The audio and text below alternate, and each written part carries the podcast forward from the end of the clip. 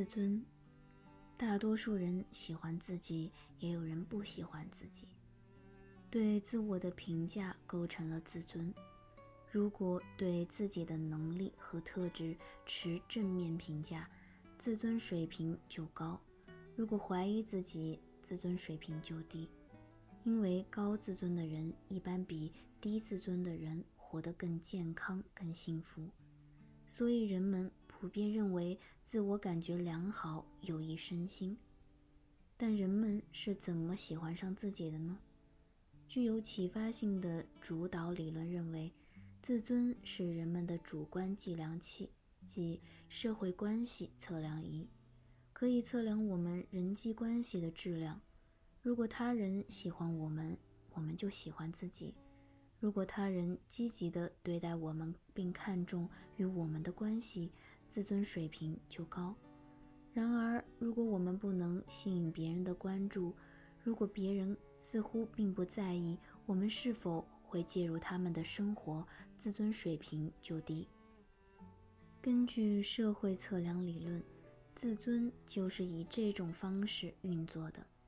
因为自尊是满足我们归属需要演化而来的机制，这种观点认为，因为升职成功取决于能否待在部落里以及被他人接纳，所以早期人类对能预示他人拒绝的任何排斥信号都变得敏感起来，自尊就成为了心理测量器，提醒个体警惕他人拒绝接纳自己。他人的厌恶和冷漠会逐渐使个体讨厌自己。这一观点我们对自尊起源和运作特点的了解非常一致。毋庸置疑，假设人们认为自己对异性有吸引力，则自我感觉就良好。我们从他人那里受到的尊重，明显的影响到随后的自我评价。想而言之。人际拒绝会损害人们的自尊，而其他沮丧的事件则不会。研究者的一个巧妙实验证实了这一点。研究者让参与者相信自己会被一个吸引人的小组开除，开除方式要么是随机抽取，要么是被组内成员投票开除。即使两种情况下都没有好结果。投票拒绝比随机拒绝让被拒绝者感觉更糟。有意思的是，有他人目睹的公开事件比私人事件对自尊的影响更大。无论我们是否意识到，在许多领域，自我评价似乎极大地受到我们所以为的他人看法的影响。这一点，全世界亦然。进一步的证据是，我们人类是高度社会化的动物。如果他人不喜欢我们，我们要喜欢自己非常困难。大多数情况下，如果我们不能从他人那里获得足够的接纳和欣赏，长期处在低自尊的人就会形成负面的自我评价，有时非常不公平。有些人自己没有任何过错，却成了糟糕人际关系的牺牲品。尽管他们招人喜爱，有良好的社交能力，却因为他人的苛刻对待产生了低自尊。当这些人进入伙伴更友善、更欣赏的新人际关系，又会怎样呢？他们接收到的新反馈。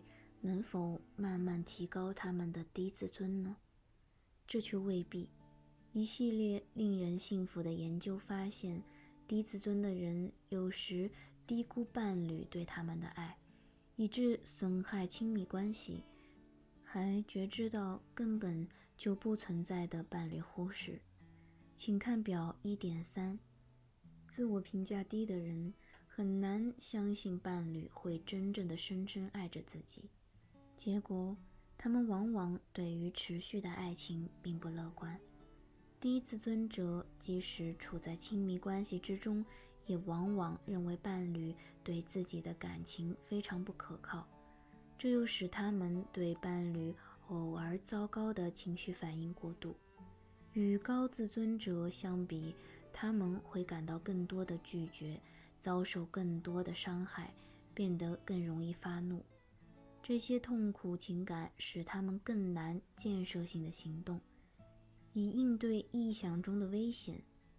当亲密关系出现挫折时，自我评价高的人却能拉近与伴侣的距离，努力修复亲密关系；低自尊的人则防御性的把自己隔离起来，生闷气，乱搞一通，还觉得自己更加糟糕。莫里认为。这一切都是因为我们变得依赖他人时，总要冒很大的风险。与亲密伴侣的紧密联系，让我们享受到支持和关心的丰厚回报；但如果发现伴侣并不值得信赖，也让我们容易受到背叛和拒绝的极具破坏性的伤害。高自尊的人。因为对伴侣和给自己的爱恋和关心充满信心，即使亲密关系出现困难，也能和伴侣拉近距离。相反，低自尊的人则持续地怀疑伴侣对自己的关心和信赖，所以一旦关心变糟，就从伴侣身边离去，以保护自己免受伤害。莫里指出。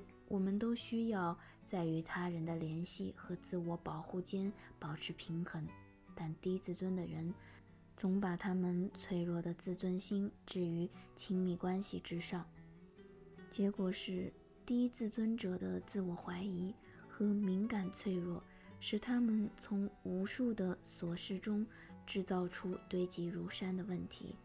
他们错误地以为爱情之路上的磕磕绊绊是伴侣拒绝承诺的不祥之兆，然后又表现出令人反感、自我打击式的伤害和愤怒，完全隔断了自己渴望的伴侣的安慰。相形之下，高自尊者对同样的小磕绊完全不以为意，信心十足地期待伴侣对自己的接纳和正面评价。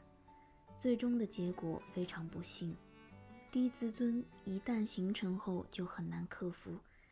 即使结婚十年后，低自尊的人仍倾向于认为自己的伴侣不如恩爱夫妻那般爱恋和接纳自己。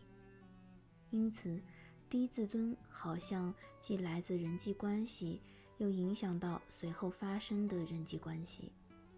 我们的自我评价似乎。至少部分的取决于我们与他人交往的质量。这种自我评价影响着随后与新伴侣的交往，新伴侣又进一步的证实我们人际关系的价值。